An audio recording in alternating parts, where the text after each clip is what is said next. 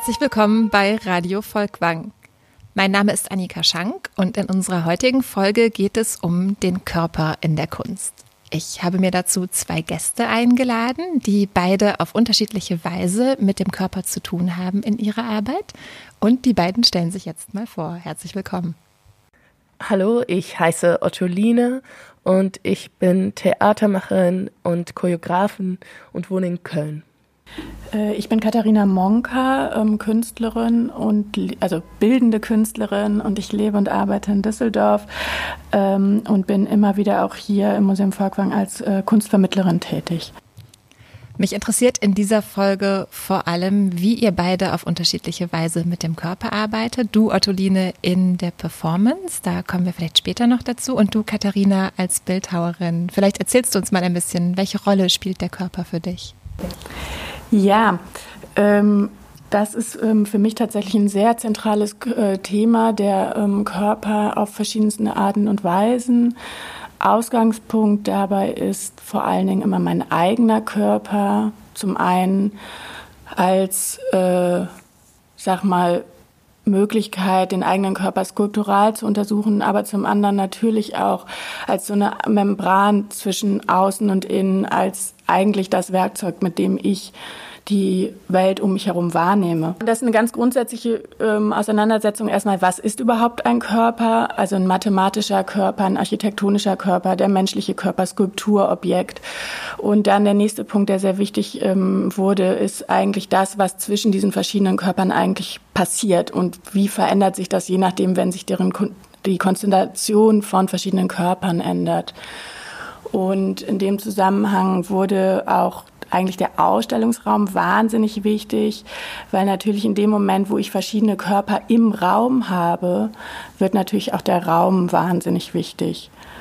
Äh, ein weiterer Punkt, der dann für mich eigentlich immer wichtiger wurde, ist eigentlich, dass mir klar geworden ist, dass in einer Ausstellungssituation sich ja nicht nur die Körper befinden, die sozusagen ich im Raum platziere, sondern auch die Körper, die sich im Raum bewegen. Also der Besucher, die Besucherin, ähm, die Aufsichten und so weiter und so fort. Denkst du das mit, wenn du deine Arbeiten machst? Stellst du dir schon eine Platzierung im Raum vor? Ja, absolut. Also das ist total ähm, äh, wichtig. Im Prinzip ist es immer so ein Austarieren zwischen dem Ausstellungsort und dem, was im Atelier passiert. Und das fügt sich dann zusammen. Und es ist auch ein großer Teil von Arbeiten oder ein ganz großer Teil passiert eigentlich im Ausstellungsort vor Ort, wo eben sag mal, wie so Architekturräume entstehen, die so zwischen Display und Architektur funktionieren. Ähm, genau. Und so eigentlich einen Bezug herstellen zum gegebenen Ausstellungsraum. Und ich glaube, das führt oft dazu, dass wirklich auch der Ausstellungsraum Teil der Arbeit wird. Genau, und eben habe ich davon gesprochen, dass eben der ähm, Körper oder die, der menschliche Körper nochmal viel stärker in den Fokus gerückt, gerückt ist, was dazu geführt hat, dass ich eben auch mit PerformerInnen angefangen habe zu arbeiten, die wirklich live im Raum äh, performt haben, aber äh, ich verstehe die wirklich auch wieder als Skulptur, also der Körper im Raum als Skulptur. Und da wurde es dann sehr wichtig für mich, nochmal so festzustellen, okay, wenn in dem Moment, wo ich den menschlichen Körper als Skulptur verstehe, ähm, ist es aber auch wichtig, ihn auch als eine Entität zu begreifen, der eben nicht nur Skulptur ist, sondern eben auch in der Lage ist zu denken und zu handeln. Und damit kommen wir natürlich ganz schnell auch zu einem Körper, der auch bestimmten ähm, Machtstrukturen unterlegen ist, der von kulturellen und politischen Systemen geformt wird und auch in die Richtung den Körper noch mal weiter auch als ein politisches, als eine politische Entität, Entität zu denken. Das kann ich mir sehr gut vorstellen, wie das funktioniert, wenn man mit tatsächlichen Personen arbeitet, also allein schon über die Auswahl der PerformerInnen beispielsweise. Wie ist das, wenn du mit Material arbeitest? Wie kommt es da zum Tragen? Mir fällt nur dazu ein, vielleicht um uns loszulegen, dass da kann ich mir vorstellen, also zu den eigentlichen Skulpturen kannst du gleich selber vielleicht einhaken, aber dass da der Raum natürlich ein ganz wichtiger Punkt ist. Auch der Raum, wo diesen Skulpturen dann ausgestellt werden, ist er zugänglich, ist er inklusiv, muss man zahlen. Das alles sind sehr politische Bestimmungen, womit auch ein gewisses Publikum davon ähm, teilhaben darf. Und das alleine, also Skulptur funktioniert ja, wie du gerade eben meintest, auch nur in eine bestimmte Konstellation oder in bestimmte Spaces, dass das der erste Punkt sein kann und dann vielleicht noch der, der Aus, das Aussehen der einzigen Skulpturen das, das zweite. Ähm, ja, ich meine, ich glaube, wenn wir wirklich jetzt äh, absolut, also ich würde den Punkt total unterschreiben, wenn wir jetzt nochmal zurückgehen aufs Material, was ähm, Annika gerade meinte, ähm, ich glaube, das ist genau ein Punkt, der mich total interessiert. Es gibt zum Teil sehr abstrakte Skulpturen, wo es ganz stark auch im Moment äh, um so äh, also Fragestellung geht, was sehen wir da eigentlich? Ab wann wird der Körper fallisch? Ab wann wird es vielleicht eher ähm, als weiblich konnotiert gelesen und so weiter und so fort? Und da auch mit genau diesen verschiedenen ähm, Formensprachen auch zu spielen. Ähm, und das ist eben was, glaube ich, was dann eben schon auch ganz stark in Form von Fotografie oder Performance auch wieder in, mit der, in der Arbeit von tatsächlichen menschlichen Körpern sich ähm, so widerspiegelt. Genau, und der nächste Punkt ist dann natürlich, ähm, wo werden die Sachen überhaupt gezeigt, wie sind sie zugänglich und so weiter. Ja, absolut. In welchen Materialien arbeitest du? Grundsätzlich arbeite ich mit ähm, sehr vielen verschiedenen Medien und Materialien. Ähm, zum einen gibt es äh, eben die bildhauerischen Materialien wie ähm, Ton, Wachs, Gips, äh, Kunststoff ähm, aber auch Holz, aber Holz jetzt nicht in der Form, dass ich jetzt sozusagen Skulpturen aus Holz schlage, sondern oder schnitze, sondern ähm, äh, Plattenware, die dann eher für architektonischere Formen und Körper verwendet wird. Ähm, verschiedene Lacke spielen eine große Rolle. Ähm, verschiedene, verschiedene Stoffe, mit denen ich sozusagen verschiedene Oberflächen herstellen kann. Ähm, und dann würde ich aber ähm, auch so weit gehen, dass selbst eben der gegebene Ausstellungsraum eine Art von Material ist und auf eine Art, ich meine das jetzt gar nicht in einem abwertenden Sinne, aber einer, auf eine Art sind natürlich auch die PerformerInnen, mit denen ich arbeite, eine Form von Material. Ähm, darüber hinaus arbeite ich auch ganz viel eben auch mit ähm, Fotografie und Video, ähm, was natürlich auch noch meine eine Ebene von Material ist. Jetzt hast du gerade gesagt, du gehst in deiner Arbeit von deinem eigenen Körper aus. Wie muss ich mir das vorstellen? Geht es darum, Abbilder zu schaffen von deinem Körper oder hat es auch was damit zu tun, wie du mit dem Material arbeitest? Jetzt bist du Bildhauerin und nicht Grafikerin oder Malerin. Da spielt ja sicherlich auch sowas wie, wie Kraftanstrengung des Körpers eine Rolle. Äh, absolut. Also ich meine, zum einen ist es natürlich, dass ich einfach selber nicht aus meinem Körper rauskomme, ob ich will oder nicht. Ähm, das heißt, der ist ja immer, immer irgendwie involviert, mein eigener Körper. Ähm, äh, es gibt ganz stark eben das physische Arbeiten, gerade bei dem skulpturalen Arbeiten in Ton, der natürlich ähm, äh, einfach eine physische, ein physischer Prozess ist, ähm, der anstrengend sein kann, der aber auch wahnsinnig sinnlich sein kann, ähm, wo es ganz viel auch darum geht, die Oberfläche äh, anzufassen. Ähm, dann schlägt sich das oft auch nieder in vielen eher architektonischen Formen, wo eben mein eigenes Körpermaß sich wieder niederschlägt und es da so zum Bezug gibt. Allerdings ähm, bewegt sich das momentan in dem Sinne immer weiter von meinem eigenen Körper weg, dass es immer stärker eben auch um eine Wahrnehmung von anderen Körpern geht, sozusagen. Jetzt möchten wir Ihnen in dieser Folge auch gern einige Plastiken und Skulpturen aus der Sammlung Volkwang vorstellen. Wir haben uns für drei künstlerische Positionen entschieden, über die wir gern sprechen möchten. Und der erste Künstler, den wir gern vorstellen möchten, ist der französische Bildhauer Auguste Rodin, weil in dessen Arbeit der menschliche Körper und die Ausdrucksmöglichkeiten des menschlichen Körpers eine große Rolle spielen. Von Rodin haben wir in der Sammlung eine Marmorskulptur und drei Bronzeplastiken. Und vor allem die Bronzeplastiken sind für unseren Zusammenhang heute sehr interessant. Das erste, was auffällt, wenn man sich durch die Sammlung bewegt und eine Rodin-Plastik sieht, ist, dass man diesen Plastiken ziemlich unmittelbar begegnet. Also die stehen nicht auf einem Sockel, die stehen nicht auf einer Plinte, sondern die stehen wirklich einfach auf dem Boden ausgestellt. Sie sind lebensgroß und man begegnet ihnen auf dem Weg durch die Sammlung, wie man einem echten anderen Menschen begegnen würde. Rodin hat mit Modellen gearbeitet, die sich in seinem Atelier ganz frei und natürlich bewegt haben. Also er wollte nicht, dass sie Posen einnehmen, er wollte von vorgegebenen akademischen Posen wegkommen und eher schauen, was ist möglich, wenn die Körper sich frei im Raum bewegen. Also ihn interessierten Gesten und Bewegungen, die Gefühle ausgedrückt haben oder unmittelbare Zustände ausgedrückt haben. Die Frage, wie Emotionen einen körperlichen Ausdruck finden. Oft geht es auch um Begegnungen mehrerer Figuren, meistens sehr dynamisch und spannungsgeladen, also Figuren, die in Konflikte geraten oder erotische Begegnungen. Seine Szenen werden nicht erzählerisch ausgestaltet, also er verpasst seinen Figuren keine Accessoires oder Requisiten. Er verzichtet auf Attribute, um die Figuren eben nicht eindeutig zu kennzeichnen. Das macht sie deutungsoffen und das macht auch die Modernität seiner Arbeit aus. Das erste Beispiel, das wir in der Sammlung haben, heißt das Eherne Zeitalter und ist um 1880 herum entstanden. Wir sehen einen nackten jungen Mann mit schmalem Körperbau, aber sehr muskulös. Sein Körper ist straff und gespannt. Er hat den linken Arm angewinkelt erhoben mit einer auffällig leeren Hand. Die rechte Hand ruht auf seinem Kopf, den Kopf hat er in den Nacken gelegt und die Augen sind geschlossen.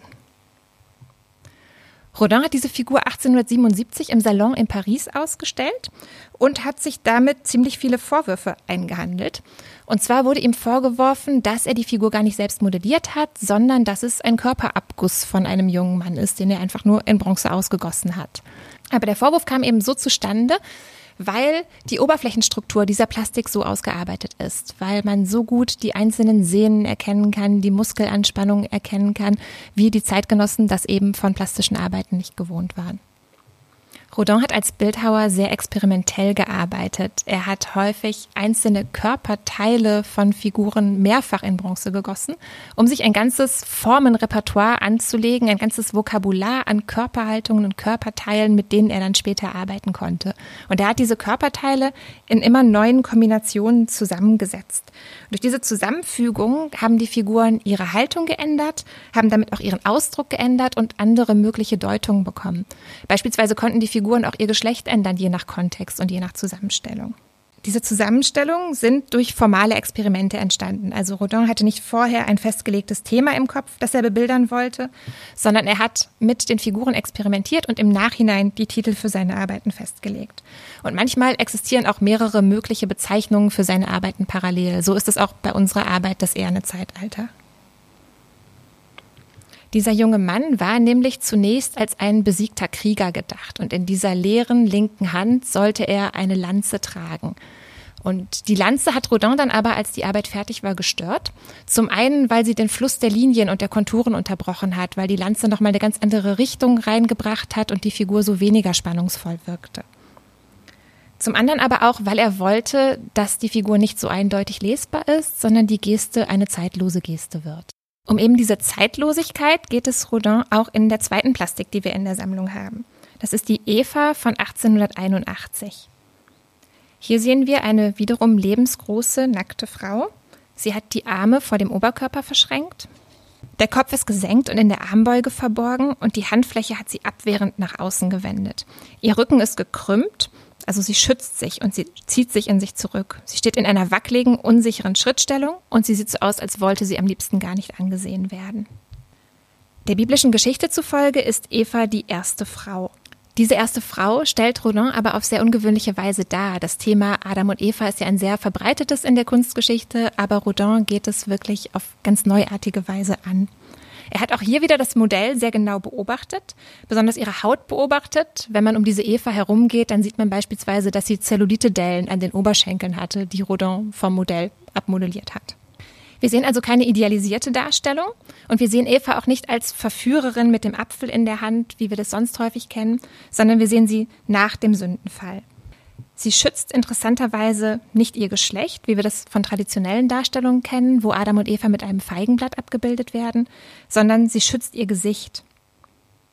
Der Grund für ihre Scham ist also weniger die körperliche Nacktheit und Geschlechtlichkeit, sondern der Grund für ihre Scham ist vielmehr das Bewusstsein, schuldig geworden zu sein. Adam und Eva erkennen ja gegenseitig ihre Nacktheit erst, nachdem sie vom Baum der Erkenntnis gegessen haben, was Gott ihnen verboten hatte. Und es geht Rodin also eher um diesen Aspekt der Bewusstwerdung und der Individuation in der Geschichte vom Sündenfall, also eine psychologisierende Deutung des biblischen Themas. Auch hier fehlen also die eindeutigen Attribute wie Apfel oder Feigenblatt oder Schlange. Und so gelingt es Rodin eher allgemein menschliche Gefühlszustände darzustellen. Im Fall von Eva eben Angst und vor allem Scham. Annika, wenn du von dieser Skulptur sprichst, hört sich das fast ein bisschen an, als hätten wir eine Skulptur, die ähm, vielleicht tatsächlich erst vor einigen Jahren entstanden ist. Ähm, von wann ist die Skulptur nochmal genau? Die ist von 1881. Und das ist aber wirklich sehr besonders an Rodin, dass er wirklich sehr, sehr modern war für seine Zeit und wirklich auch prägend für viele nachfolgende BildhauerInnen in der Art, wie er gearbeitet hat. In der Geschichte von Adam und Eva geht es ja auch um Entfremdung und um Vereinzelung nach dem Sündenfall. Und darum hat Rodin sich auch entschieden, Adam und Eva nicht gemeinsam als Paar auszustellen, wie das sonst oft der Fall ist, sondern er hat sie eben vereinzelt ausgestellt. In unserer Sammlung gibt es beispielsweise nur eine Eva, aber keinen Adam. Und die beiden sollten rechts und links von einem Tor stehen, das Rodin geplant hat. Sie sollten sein Höllentor flankieren. Das war eine staatliche Auftragsarbeit für ein Museum, das gebaut werden sollte, das dann nie gebaut wurde, aber die Figuren hat Rodin eben doch hergestellt. Und aus diesem Höllentor stammen auch viele weitere Figuren von ihm, die sich daraus verselbstständigt haben. Also dieses Höllentor, was man heute im Musée Rodin in Paris sehen kann, enthält über 200 Figuren in unterschiedlichen Größenmaßstäben und in verschiedenen Ansichten. Das sind teils Reliefs, teils sind es Halbplastiken, teils ragen sie auch vollplastisch aus dem Tor heraus.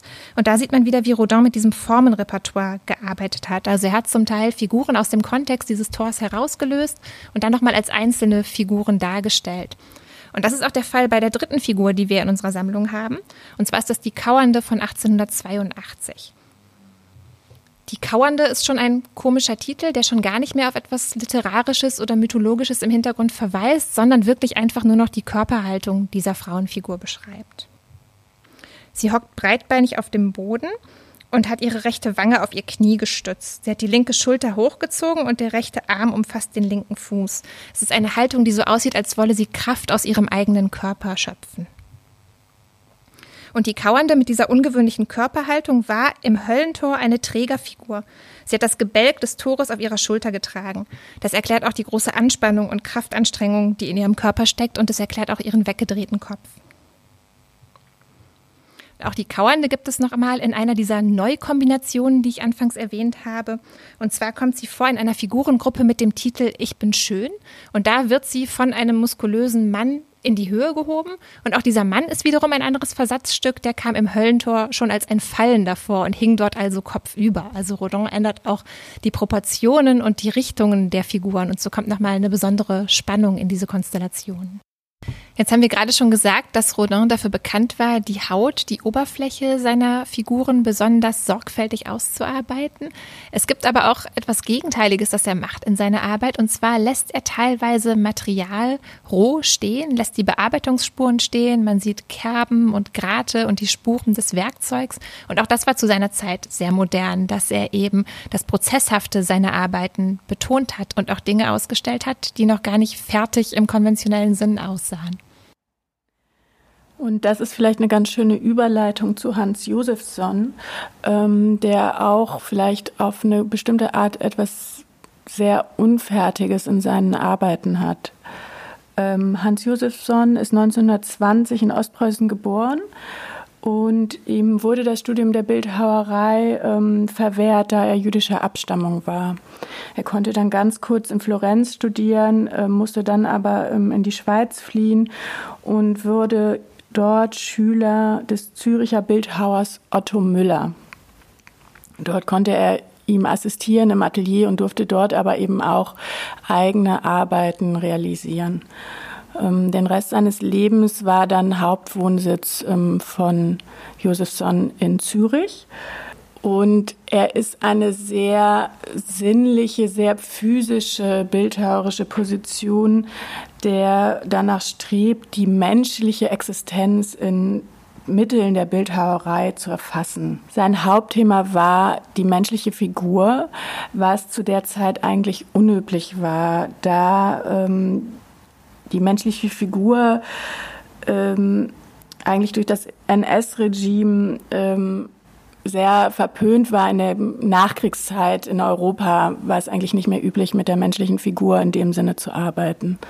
Was eventuell auch mit dazu geführt hat, dass seine Arbeit ähm, zunächst ähm, hauptsächlich in der Schweiz wahrgenommen wurde und eigentlich erst in den 2000er Jahren in, international ähm, wahrgenommen wurde. Und er hat auch in der Art, wie er gearbeitet hat, eigentlich sehr klassisch gearbeitet, das heißt nach Modell.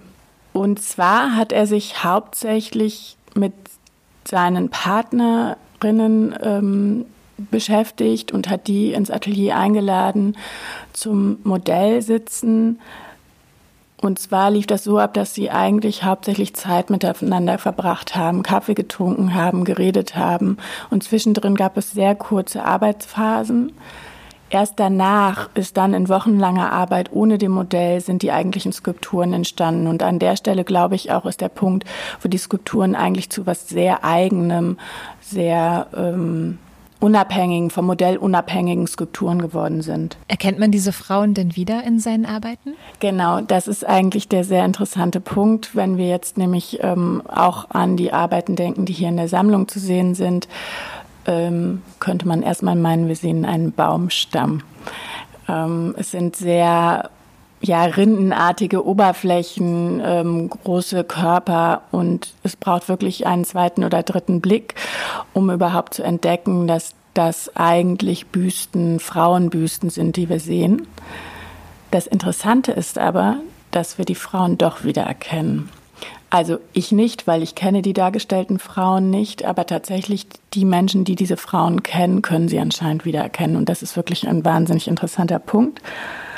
Ähm, und da kommen wir auch schon zu einem sehr ähm, wichtigen Punkt, der mich extrem an dieser Arbeitsweise interessiert.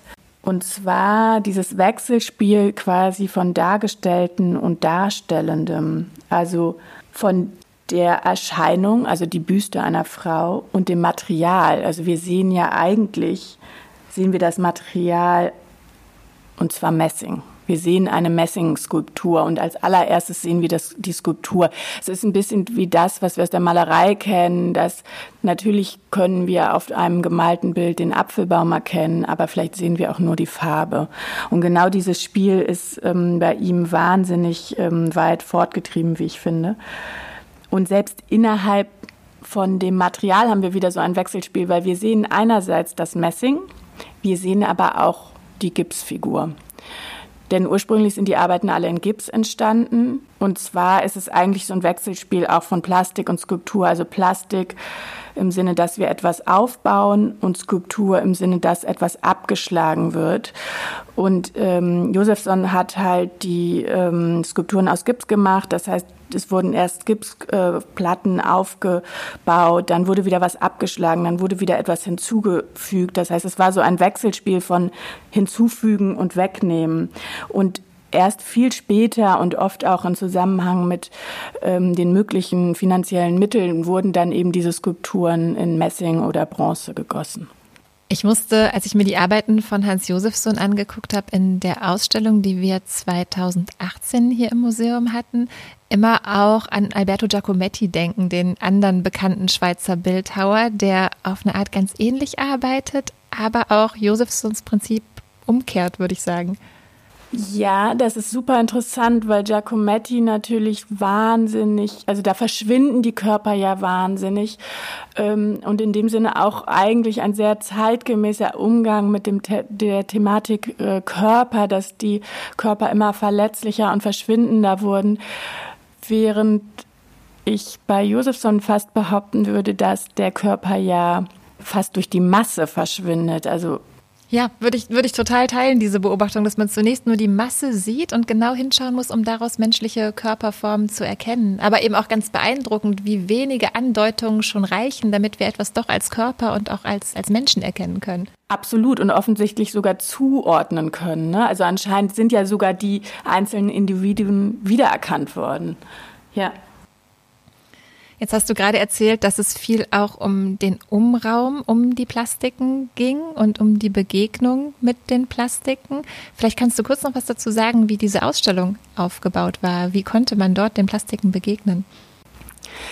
Ähm, ja, das war natürlich wahnsinnig schön, weil sie zum einen ähm, wahnsinnig viel Platz hatten, wie ich fand, und ähm, so ein bisschen leicht thematisch ähm, sortiert waren. Es gab die Reliefs, es gab die Liegenden, es gab die Halbfiguren und trotzdem durch den großen Raum ähm, waren die verschiedenen Figuren immer ähm, sozusagen in Korrespondenz miteinander.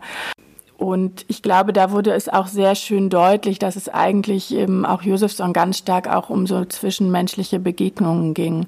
Was ich auch noch wahnsinnig toll fand und beeindruckend, dass es eben diesen Moment gab, in besonderen Führungen und unter Anleitung, ähm, dass die Besucherinnen und Besucher ähm, die Skulpturen anfassen durften. Und jetzt auch nicht alle, es gab ähm, einige wenige, die eben ähm, wo die Oberfläche ähm, das abkonnte und denen das nicht ausgemacht hat.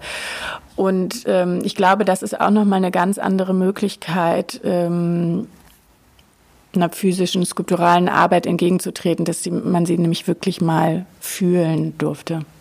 Das ist eigentlich, das wird jetzt ein bisschen von Josefsohn weg, aber das ist eigentlich an der Stelle eine ganz schöne Frage. Wie würdest du das als Bildhauerin einschätzen? Du hast ja eine sehr andere Erfahrung mit den plastischen Arbeiten, als sie hinterher die Betrachtenden haben. Würdest du sagen, da fehlt eine Dimension, wenn man deine Arbeiten später nur anschauen, aber nicht anfassen darf? Ich bin da sehr hin und her gerissen, weil ich glaube, dass auch ganz viel passiert dadurch, dass ich etwas anschaue und es nicht anfassen darf, weil in dem Moment passiert ganz viel im Kopf. Und es gibt vielleicht Dinge, die ich im Kopf entstehen können, die nicht entstehen könnten, wenn ich sie anfassen würde. Also ich habe ganz oft, dass ähm, Besucherinnen und Besucher auch nicht zuordnen können, was für ein Material ich eigentlich verwendet habe und wie sich das eigentlich anfühlt. Und ich finde das eigentlich einen total spannenden Punkt.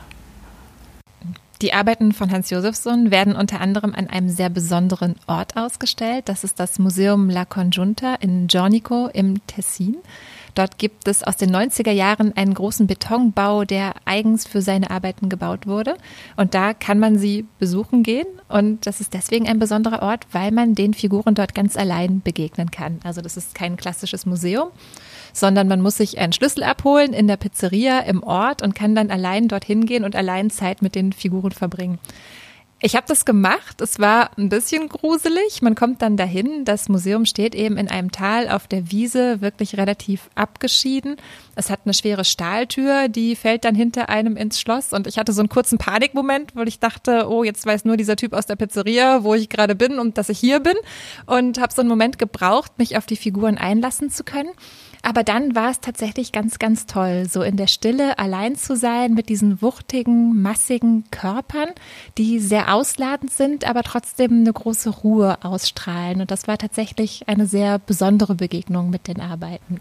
Was ich mich gerade gefragt habe, weil ich habe selber die Ausstellung damals äh, nicht gesehen, ist, wie groß kann ich mir diese, diese Plastiken und Skulpturen vorstellen? Tatsächlich sind die relativ unterschiedlich groß. Also es gibt so kleinere ähm, Büstenköpfe, die vielleicht so 60, 70 Zentimeter haben. Aber tatsächlich gibt es sogar Köpfe, die so um die 1,50 groß sind. Äh, und dann stehende Figuren, die irgendwie so bei zwei Meter liegen. Ähm, und wenn man sich vorstellt, dass man so im Raum vor diesen Figuren steht, sind die schon sehr groß und beeindruckend. Vielleicht können wir so äh, von dieser große und wichtige Arbeit von Hans Josefsohn zu etwas äh, zu feinere und äh, sehr oft sehr schöne Arbeiten von Kiki Smith kommen.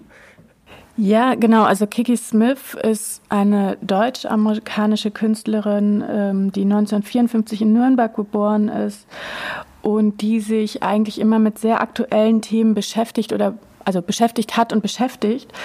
Ähm, AIDS, ähm, dann äh, Reproduktion, Abtreibung ähm, und ich glaube heute ganz aktuell sich ähm, sehr stark mit Umweltschutz äh, beschäftigt. In den 80er Jahren ähm, hat sie sich vor allen Dingen mit äh, Körperflüssigkeiten beschäftigt. Blut, Kotze, Urin äh, und so weiter und so fort. Und es ist eigentlich ganz interessant, wenn man das so bedenkt, wenn man die Arbeit anschaut, die wir hier im Museum haben, die eine wunderschöne, vergoldete äh, Bronzeskulptur ist, die aus einer Zeit stammt, in der sich Kiki Smith mit den verschiedenen Frauenbildern äh, in Märchen und Mythen beschäftigt hat. Die Arbeit heißt Die goldene Sirene und ist von 2001. Annika, wie war das nochmal mit den Sirenen? Das sind die Dinger, die losgehen, wenn ich ganz schnell das Gebäude Auch verlasse. Das, ja. Dabei haben die eigentlich einen sehr schönen Gesang. Ja, also Sirenen sind Gestalten aus der griechischen Mythologie. Es sind Fabelwesen, die meistens beschrieben werden als halb Mensch, halb Vogel.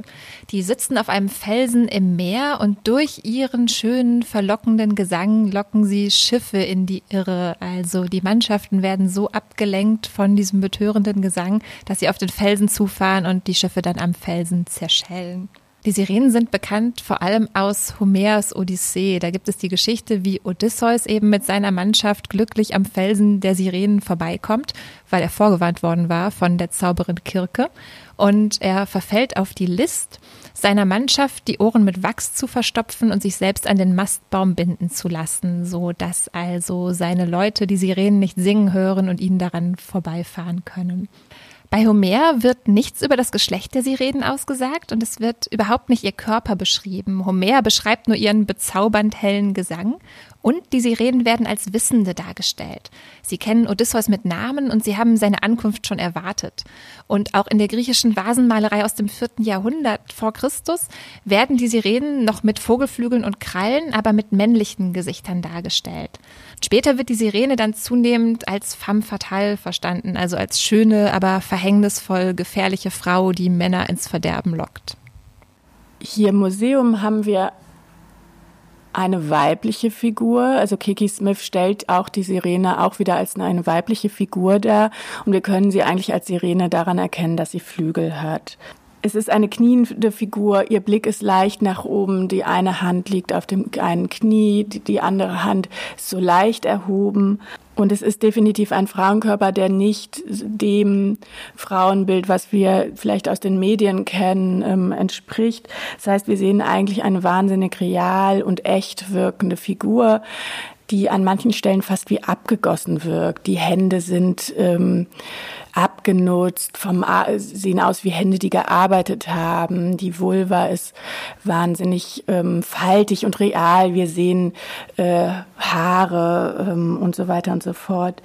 Und dann ist sie aber an anderen Körperpartien wahnsinnig glatt. Da wirkt sie fast kindlich, die Figur, als sei, ja, als sei dieser Figur eigentlich noch nichts widerfahren, als hätte sie noch überhaupt nicht ähm, gelebt.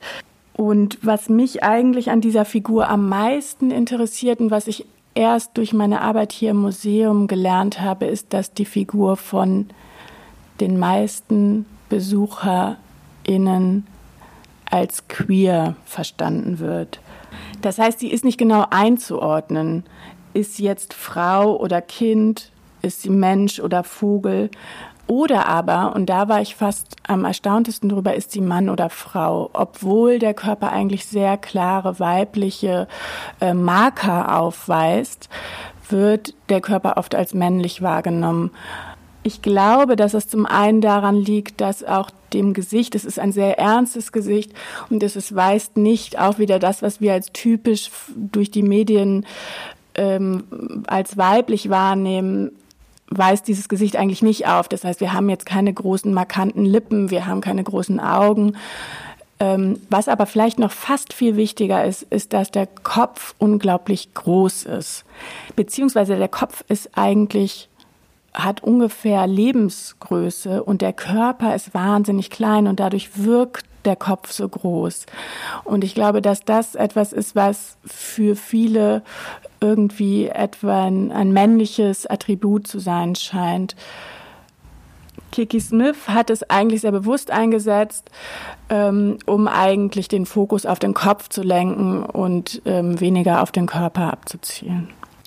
Das zeigt eigentlich auch sehr schön, wie Kiki Smith sich mit den verschiedenen Überlieferungen zu Sirenen auseinandergesetzt hat. Unsere goldene Sirene sitzt auf einem hohen Sockel. Man muss zu ihr aufschauen, so wie auch Odysseus zum Felsen der Sirenen aufgeschaut hat.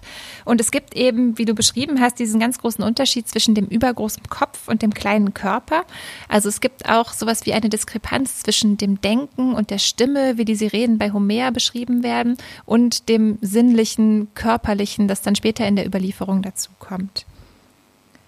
Und auch unsere Sirene ist den Sirenen aus der Überlieferung insofern ähnlich, als dass sie nicht hält, was sie verspricht. Also sie hat diese goldene Oberfläche, aber es ist kein massives Gold. Sie hat Flügel, aber die Flügel wären viel zu schwach, um ihren Körper zu tragen. Die sehen eher aus wie zwei einzelne Federn oder wie Insektenflügel. Und das finde ich deswegen ganz interessant, weil ja auch in der Mythologie die Sirenen darauf beschränkt sind, auf ihrem Felsen zu sitzen, also in ihrer eigenen Bewegungsfreiheit sehr eingeschränkt sind. Und in einigen spätklassischen Überlieferungen ist es so, dass sie sterben müssen, wenn ihnen jemand widersteht. Also wenn es jemand schafft, an ihrem Felsen vorbei zu segeln, dann stürzen sie sich daraufhin ins Meer. Das heißt, sie sind also auch selbst existenziell darauf angewiesen, zu verführen. Und an dieser Stelle kommt auch Ottoline wieder ins Spiel, die zu unserer goldenen Sirene von Kiki Smith hier im Museum mal eine Performance gemacht hat. Genau, ja, das war Teil von äh, dieser Nacht äh, im Museum. Und da habe ich versucht, wie eine Art Sirene mit meiner Stimme äh, und äh, hohen Gesang die Leute äh, vom, beim Eingangsbereich und andere Stellen in der Sammlung zu äh, der goldene Sirene zu führen. Und das, äh, das war eine sehr spannende Erfahrung und äh, am Anfang auch ein bisschen ungewöhnlich für mich, um jetzt so so nah an den Leuten dran zu kommen. Und äh, oft habe ich den gemütlichen Distanz auf, auf theatralen Bühnen und so weiter. Aber hier war es dann vor allem sehr, ähm, sehr spannend, als tatsächlich dann äh, irgendwann sehr, sehr viele Leute in diesem Raum, da wo, wo der goldene Sirene steht, waren. Und ich habe mich neben ihr geknielt in eine ähnliche Haltung und da mein, mein Lied gesungen. Ich glaube, es war tatsächlich auch ein, ein etwas tieferes holländisches Lied. Und ich habe meine, ich habe auch genau wie sie auch ein bisschen hochgeschaut, also habe ich gar nicht mitbekommen, was um mich herum passiert ist. Und als ich dann fertig war mit Singen, habe ich einmal geschaut und der Raum war komplett voll. Und dann war ich auf einmal überfordert mit meiner Rolle auch als lebendigen Körper in diesem Raum, weil ich war so, okay, es geht aber eigentlich hier um die goldene Sirene von Gigi Smith. Wie gebe ich ihr jetzt wieder den Platz? Weil ich tatsächlich nicht so gewohnt war, mit ähm, ja, statischen Objekten den, den Raum zu teilen. Also wenn ich aus, aus Panik einfach aufgestanden und weggerannt, damit die Leute also nicht mehr, weil sie waren so fixiert auf meinen, ja, auf meinen lebendigen Körper, dass ich dachte, jetzt muss ich einfach verschwinden, damit, damit diese schöne Skulptur wieder ein bisschen die Aufmerksamkeit bekommt. Jetzt war das eine Auftragsarbeit, die du für uns gemacht hast. Wie gehst du in deinen eigenen Arbeiten vor? Wie entwickelst du deine Performances? Ja, das ist tatsächlich, da würde ich einen Unterschied machen zu ob ich eine theatrale Arbeit mache oder ob es eher ein, äh, ja, wie du sagst, ein Performance oder, oder sogar auch choreografische Arbeit sein soll, weil in, der, in einem theatralen Kontext ist das eher so, äh, also in beiden Fällen spielt der Körper der größte und wichtigste Rolle und ist immer mein, mein Anfangspunkt, würde ich sagen. In einem theatralen Kontext ist der Körper auch da, etwas zu erzählen oder ein Narrativ zu erzeugen oder zu tragen und, ähm, und dieses in Bildern zu übersetzen und kann ein sehr starkes und aussagekräftiges Medium sein für, für Storytelling oder für Atmosphären oder was auch immer. Aber da würde ich sagen, ist der Anfangspunkt oft, was will ich erzählen? Ähm, was will ich beim Publikum hinterlassen? Was will ich damit erreichen? Und in einem Performance-Kontext würde ich sagen, ist es oft eher eine eine Frage oder eine, eine Sammlung an Fragen. Es wird manchmal auch ein Score genannt in den choreografischen Praxisen, Praxen, ähm, dass es eher Fragen sind, wie kann ich meinen Körper auf bestimmte Arten und Weisen mobilisieren oder in Beziehung setzen zum anderen Menschen in den Raum, auch zum Publikum. und ähm, wie kann ich dann etwas geschehen lassen und da ist der Punkt nicht unbedingt etwas zu erzählen. Da kann der Punkt ja alles Mögliche sein, tatsächlich. Jetzt arbeitest du nicht nur mit deinem eigenen Körper, sondern ich habe auch schon Arbeiten von dir gesehen, die du choreografierst, wenn man das so sagen kann. Also, wo du mit anderen PerformerInnen zusammenarbeitest, die du dirigierst. Wie gehst du da vor? Ja, es ist spannend. Ich glaube, dass ich da, wie viele, tatsächlich finde ich der Begriff Choreografen fast altmodisch, wenn du schaust, wie viele zeitgenössische Tanzgruppen heute arbeiten. Da kommt sehr, sehr viel von den Tanzenden und Performenden auf der Bühne, aber trotzdem kennen wir immer nur noch den Namen der Choreograf oder Choreografin. Und so war es eigentlich, ähm, so ist es auch oft in meiner Arbeit. Ich schaffe einen Raum und vielleicht ähm, eine Struktur, wo die PerformerInnen, wo, womit ich arbeite, improvisieren können und vielleicht lenke ich das oder führe ich das in gewissem Sinne. Aber da machen wir auch sehr viel von dieser Arbeit gemeinsam, würde ich sagen. Also ähm, vor allem, wenn es, also in dem Fall, du, du redest, glaube ich, auch von einer Performance, wo es ging über zwei transweibliche Personen.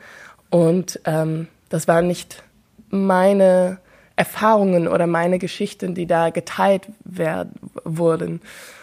Und deswegen gehe ich auch sehr davon aus oder fange ich auch immer an, was wollen die Performenden denn überhaupt und worauf haben sie Lust und dann recherchieren wir gemeinsam und da bringe ich dann manchmal die Methodiken rein. Ich glaube, das ist dann der wichtige Punkt. Wie recherchieren wir, wie untersuchen wir und wie haben wir Spaß und wie können wir das auch auf der Bühne übertragen, weil das ist für mich oft ein sehr wichtiger ähm, Zeichen im Prozess. Wenn der Prozess Spaß macht, dann, dann ist oft das Ergebnis äh, hat größeren, größeren Chancen. Wie wählst du die Personen aus, mit denen du zusammenarbeiten möchtest? Schaust du jemals auch auf die Körper als Material? Also gibt es bestimmte Körper, die dich besonders interessieren in deiner Arbeit? Ja, total. Ähm, total. Ich glaube, hm, da schaue ich ehrlich gesagt auch eher, das kommt oft auch aus dieser Frage, von ich geredet habe, oder der erste Frage von was will ich, was will ich hier machen, ähm, kommt das schon hervor, weil wenn das eine dringliche oder notwendige Frage auch in einem politischen Kontext ist, dann oft ähm, kann man davon schon ablenken, welcher Körper das denn jetzt sein sollen. Und vor allem eigentlich würde ich behaupten, dass wir jetzt in einem Zeitalter leben, wo ähm, ich es immer eigentlich gut finde, wenn es nicht normativen Körper, nicht weißen Körper, ähm, ja, am liebsten auch differently abled Körper, wovon wir vielleicht auch nicht gewohnt sind, die auf den großen Bühnen zu sehen oder überhaupt auf Bühnen oder in Museumsausstellungen oder als Skulpturen, ähm, um dir einen Platz zu bieten und dafür Raum zu schaffen. Das ist der erste Punkt. Und der zweite, dann schaue ich oft auch nach ja, körperlichen körperliche Intelligenz, kann man das nennen, so? Ja, was sind die Persons ähm, Fähigkeiten? Und da schaue ich jetzt nicht nach, was sind deren Ballett oder ja, äh, Techniken oder so, aber eher so, was ist da, welche Qualitäten haben diesen Körper, die nur diesen Körper haben, weil das ist bei jeder Person anders und sehr von eigener Praxis und das eigene Leben geprägt. Welche Rolle spielt das Geschlecht? Wie viel bringt ein Körper an Geschlechtlichkeit mit, würdest du sagen? Wie viel davon ist wirklich performativ, dann bei dir auch im Wortsinn? Ja, das ist eine sehr spannende Frage, weil ähm, tatsächlich auch in meiner jetzigen Arbeit das schon zentral steht. Ähm, die Frage ist irgendwie kompliziert natürlich, weil äh, das Geschlecht, wenn wir behaupten, das Geschlecht ist selbst gewählt, das ist dann nicht unbedingt das Geschlecht, wie das Publikum das lesen, lesen würde. Also da kommt es immer doch auf Handlungen oder äh, performativen oder visuellen Marker an, äh, wie wir das Geschlecht überhaupt wahrnehmen. Und da spielt, also es, es gibt natürlich einfach schon Realitäten, dass bei manchen Menschen, vor allem ähm, Transmenschen, die zum Beispiel operiert worden sind, die haben anderen Körper, die wir auch so lesen können. Aber wenn das nicht der Fall ist und es ist auch ja, fragwürdig, äh, nur einen Fokus zu legen auf Transmenschen nach einer Operation. Es gibt natürlich ein sehr, sehr breites Spektrum von Geschlecht. Äh, genau das ist die wichtige Frage. Wie können wir das Geschlecht der einzelnen PerformerInnen in, Fragen, in Frage stellen? Und da untersuche ich gerade sehr nach, ähm, ist das möglich in Gemeinschaft oder passiert das alleine? Passiert das, kann das passieren dadurch, dass sehr tief in den Körper somatisch recherchiert wird? Also vielleicht kann ich den Bogen schlagen zu Skulpturen, wenn wir da reden von nichtmenschlichen Skulpturen oder Einflüsse von, von das Material, wie bei zum Beispiel Hans-Josef Sohn, wo es so, so grob ist und teilweise eher so ein Haufen Mud erscheint als ein, als ein Frauenkörper. Genauso kann es in der Tanz sein, dass dadurch, dass du deinen Körper so wie ein Insekt oder so wässrig bewegst, dass es nicht menschlich wirkt. Und das ist da, dann, dann kannst du natürlich so in entweder auch, auch mit, mit Technologien in, in Cyborg-Körpern äh, kommst du in so einen Realm, wo durch solche Praxen das Geschlecht hoffentlich dekonstruiert wird oder dekonstruiert werden kann. Ich glaube, es ist aber trotzdem wichtig für diese Art Aufgaben den Körpern, die auch, ich sage mal, nicht normative Geschlechtern leben, äh, zu fragen und nicht nur, dass wir nicht nur praxisorientiert sind. Also dass es gut ist, wenn es eine Kombination von beiden ist. Ich weiß nicht, ob du das beantworten möchtest, aber wenn wir nochmal zurückkommen auf deinen eigenen Körper und deine eigene, eigene körperliche Erfahrung, wie erlebst du dich in Performances oder auf der Bühne vor Zuschauenden? Eher als handlungsfähig oder eher als den Blicken ausgesetzt? Auf jeden Fall als handlungsfähig. Und ich glaube, mit den Blicken ausgesetzt, genau damit kann man spielen. Beziehungsweise in einer meiner ersten Soloarbeiten war ich fast nackt und es war mein Ziel, so wie eine Art Troll mich zu bewegen, dass es der unsexyste Performance aller Zeiten war. und ähm, ja, also die, den der Blick ist ja genauso und ich kann der Blick nicht kontrollieren. Wenn jemand da nur dann Brüste sieht, dann ist es das, weißt du. Aber äh, wie ich den Körper einsetze, das kann ich schon kontrollieren und hoffen. Ja, ich kann hoffen, dass es, dass es etwas bewegt. Eine letzte Frage vielleicht noch. Du hast Physical Theater studiert. Was ist das für ein Studiengang? Was lernt man da? Ja, ich mache hier mal kurz Werbung. Ne? also es ist ein ähm, tatsächlich ein sehr toller Studium. Äh, es ist auch der einzige so in Deutschland, der auf eine staatliche Schule so ist, wie sie hier ist. Da werden wir ausgebildet zu TheatermacherInnen und PerformerInnen. Und ähm, weil wir sehr kleine Klassen haben, es werden nur sechs Leute pro Jahr aufgenommen, äh, liegt ein großen Fokus auf der individuelle Künstlerin und ähm, ja die Bedürfnisse jeder einzelnen Person und da ähm, recherchieren wir also ja mit mit einer Mischung aus Tanz und äh, Schauspiel und Performance und werden da ausgebildet als PerformerInnen, die selber auch Stücke machen, für, sowohl für uns selber als auch für andere Leute. Ottoline, du hast jetzt gerade viel davon gesprochen, inwiefern der reale physische Körper einer Person immer auch ein politischer Körper ist. Wie ist das bei dir, Katharina? Welche Rolle spielt der Körper als politischer Körper für dich als Bildhauerin?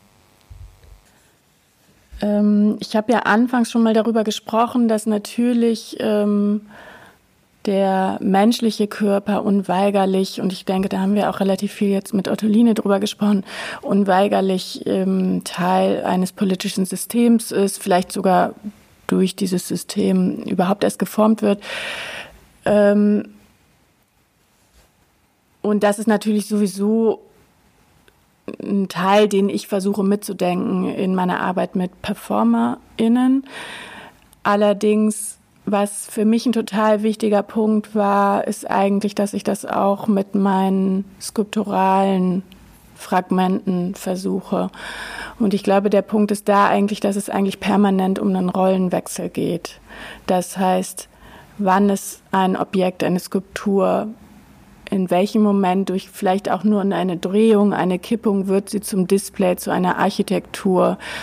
Ähm, vielleicht wird sie auch wieder durch die Aufnahme durch eine Fotografie zu wieder etwas ganz Neuem, dass ich die Skulptur dann wieder nur durch das Foto wahrnehmen kann. Und das heißt, eigentlich geht es permanent um so eine Veränderung. Und ich würde auch mein, insgesamt meine Arbeit eigentlich eher als wie so ein permanenten Zwischenzustand verstehen. Das heißt, die einzelnen Fragmente kommen im Raum zu einer bestimmten Konstellation zusammen, aber diese Konstellation verändert sich immer wieder von Ausstellung zu Ausstellung. Ähm, es kommen neue Fragmente dazu, es werden Fragmente wieder weggenommen.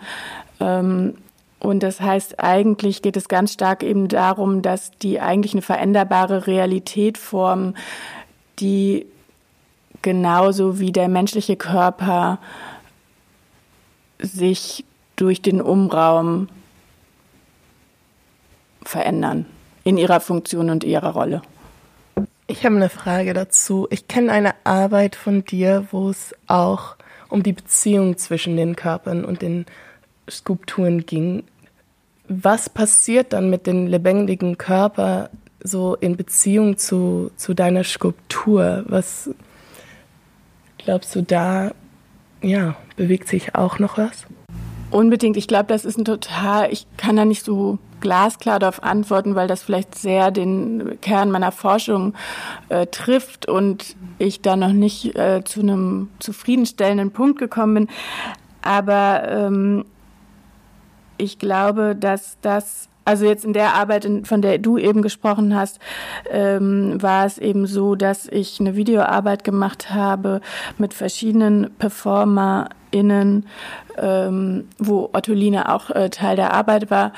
Und ähm, äh, ich die PerformerInnen mit einem Objekt gezeigt habe. Und ähm, in der Ausstellung war es dann so, dass dieses Objekt wiederum als Sitzmöglichkeit gedient hat für die Besucherinnen und Besucher, ähm, was glaube ich, da zu einem ganz wichtigen äh, Punkt geführt hat, dass es eigentlich wie so ein Vermittler funktioniert hat zwischen dem Körper, den Körpern im Video und den Körpern im Raum, weil ich sitze auf einmal auf demselben Objekt, ich mache vielleicht sogar dieselben Bewegungen automatisch, weil in dem Moment, wo ich auf diesem Objekt sitze, das irgendwie auch ähm, natürlich dazu reizt, es anzufassen und darüber zu streichen. Vielleicht geht es auch eher um, um, ist es auch eher eine Machtfrage oder so eine, die Macht von dich als, als Künstlerin da, ähm, was da die Positionierung vielleicht oder die, die Bewegung der lebendigen Person in Beziehung zum Skulptur ausmachen, damit erzeugen oder ja.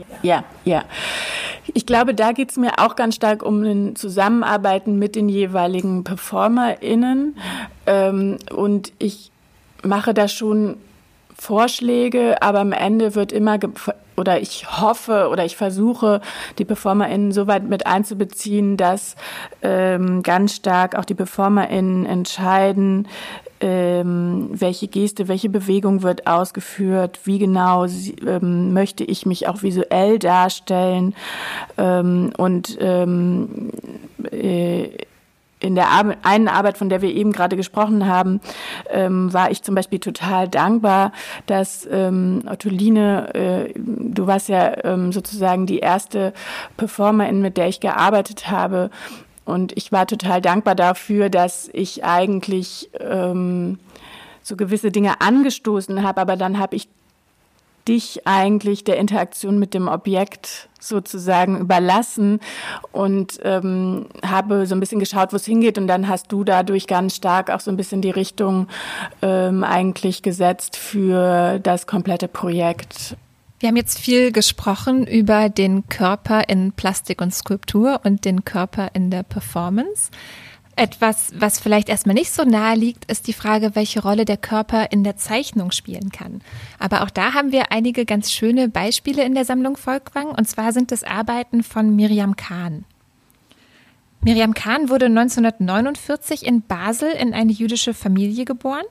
Sie bezeichnet sich selbst als Feministin und sie war sehr aktiv in der Friedensbewegung und in der Frauenbewegung. Und es gibt eine ganz schöne Anekdote über Miriam Kahn. Sie hat 1979 illegalerweise eine Autobahnbrücke in Basel mit einer Kohlezeichnung versehen.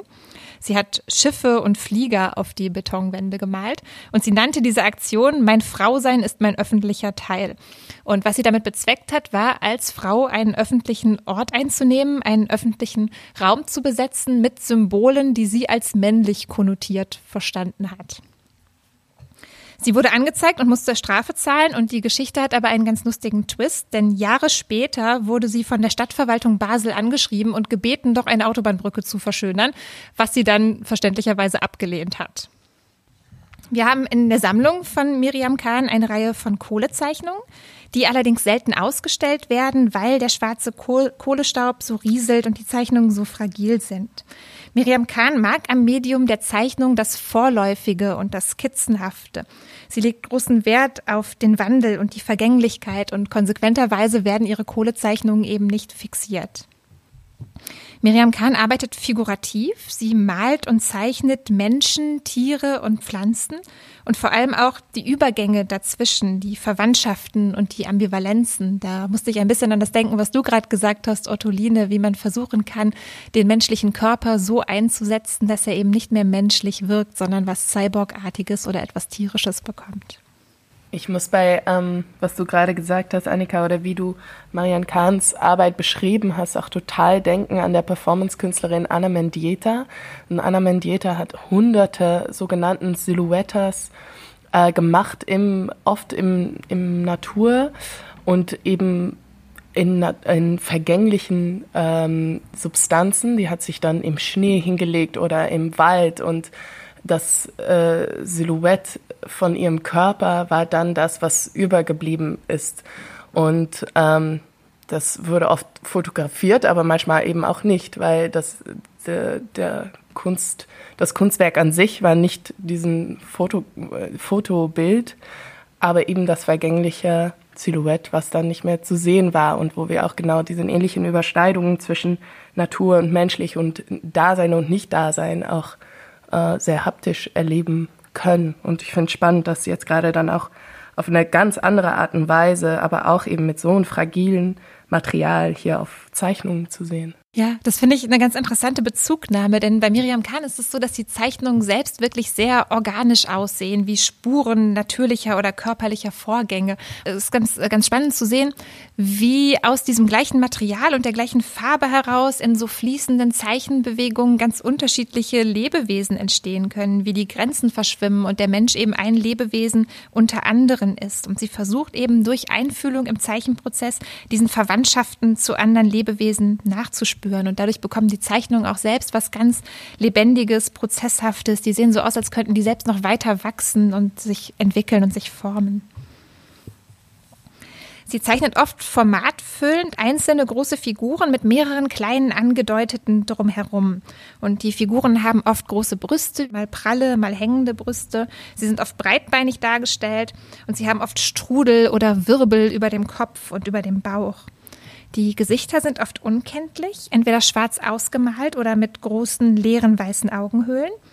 Und auch die Art und Weise, wie sie zeichnet, ist ganz interessant. Manchmal grob und heftig, manchmal ganz zart und fein. Man kann wirklich so etwas wie ein Anschwellen oder Abschwellen der Formen beobachten, sowas wie ein Wachsen und Verschwinden. Und in den Kohlezeichnungen funktioniert das über Verdichtungen und Ausdünnungen. Manche sehen wirklich aus wie Höhlenmalereien, man erkennt nur Umrisslinien. Bei anderen wiederum gibt es dicke, dunkle Konzentrationen von schwarzer Kohle in ganz deckenden Stellen. Und manchmal ragen einzelne Körperteile so schwach über die Figur hinaus wie Fühler oder wie Wurzeln. Und man denkt, es sind Wesen mit geschärften Sinnen. Also die Augen werden hervorgehoben, die Fühler, die Münder, aber auch die Brüste. Und es geht eben auch um Berührungen, um den Tastsinn und um das Zeichnen als einen sehr sinnlichen, haptischen Vorgang. Miriam Kahn hat einige ihrer Arbeiten auch mit geschlossenen Augen gezeichnet. Sie hat sich also auf ihr Körpergefühl und auf den Zeichenrhythmus verlassen, um die Komposition zu finden. Diese Arbeiten tragen das Kürzel MGA mit geschlossenen Augen. Einige tragen auch ein weiteres Kürzel, das heißt LIS und das steht für Lesen im Staub. Und in diesen Arbeiten hat sie geriebene Kohle und Kreide verwendet, die sie mit den Fingern direkt auf das Blatt aufgetragen hat. Und ich finde auch ganz spannend, dass sie ihr Zeichnen oder ihr Schreiben als ein Lesen bezeichnet. Also, dass es nicht so sehr um eine souveräne Autorschaft geht, sondern eher um einen Nachvollzug, etwas nachzuspüren, was schon mal da war. Sie versucht also, die rationale und visuelle Kontrolle über das Blatt aufzugeben im Zeichenprozess, indem sie auch die körperliche Distanz aufgibt und dem Blatt ganz nahe kommt. Ich ähm, musste dabei so ein bisschen an Maria Lasnik denken, die ja auch oft mit geschlossenen Augen gemalt hat, sich auf die Leinwände gelegt hat und ihrem eigenen Körper beim Malen nachgespürt hat. Was bei Miriam Kahn sehr besonders ist, was ich persönlich auch sehr witzig finde, ist, dass sie im Rhythmus ihres Zyklus arbeitet und ihre Bilder dann auch so benennt. Also es gibt bei ihr Eisprungsarbeiten und Blutungsarbeiten, die dann eben auch so gekennzeichnet werden. Und es ist der Versuch, im Einklang mit dem Zyklus zu arbeiten. Und in unserer Sammlung haben wir beispielsweise ein Portfolio mit Blutungsarbeiten aus dem Jahr 1985 für mich ruft diese ihre Arbeit tatsächlich auch ein bisschen die Frage hoch, äh, inwiefern können wir hier auch tatsächlich von Performance reden, weil der Prozess und der Art und Weise, wie sie das gemacht hat und ihrem körperlichen Einsatz und äh, Rhythmus, Zyklus, das sind alles Faktoren, ähm, ja, wo wir auch die alles dieses Produkt beeinflussen, aber die auch aufzeichnen oder uns erm ermutigen, vielleicht um ja, weniger nur auf das Produkt zu schauen und weniger produktorientiert Kunst zu betrachten überhaupt. Auf jeden Fall, der Prozess spielt eine sehr große Rolle und wie der Körper sich in die Arbeiten einschreibt. Dadurch bekommen die auch so was Expressives und Intensives, finde ich. Also wirklich der Versuch, Körperempfindungen in die Bilder einfließen zu lassen.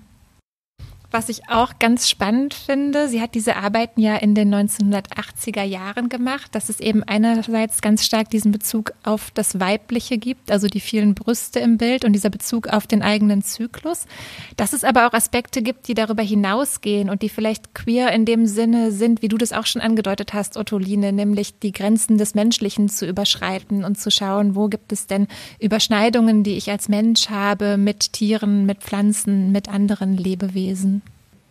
Das war aber ja auch sehr typisch für, für diese Zeit, ne, wo auch im Feminismus sehr viel mit ähm, so zum Mother Earth und die Göttinnen gesucht wurde, auch nach Wegen raus aus den, aus den Frauenkörper oder aus den, äh, aus den politischen Situationen, um da in die Natur tatsächlich und in unsere Beziehung zu der Natur äh, nach Antworten zu suchen. Ganz herzlichen Dank, Katharina und Ottoline, für das sehr spannende Gespräch heute. Ich habe sehr viel daraus mitgenommen und ich hoffe, Ihnen hat es auch gefallen. Bis zum nächsten Mal. Tschüss. Vielen Dank für die Einladung.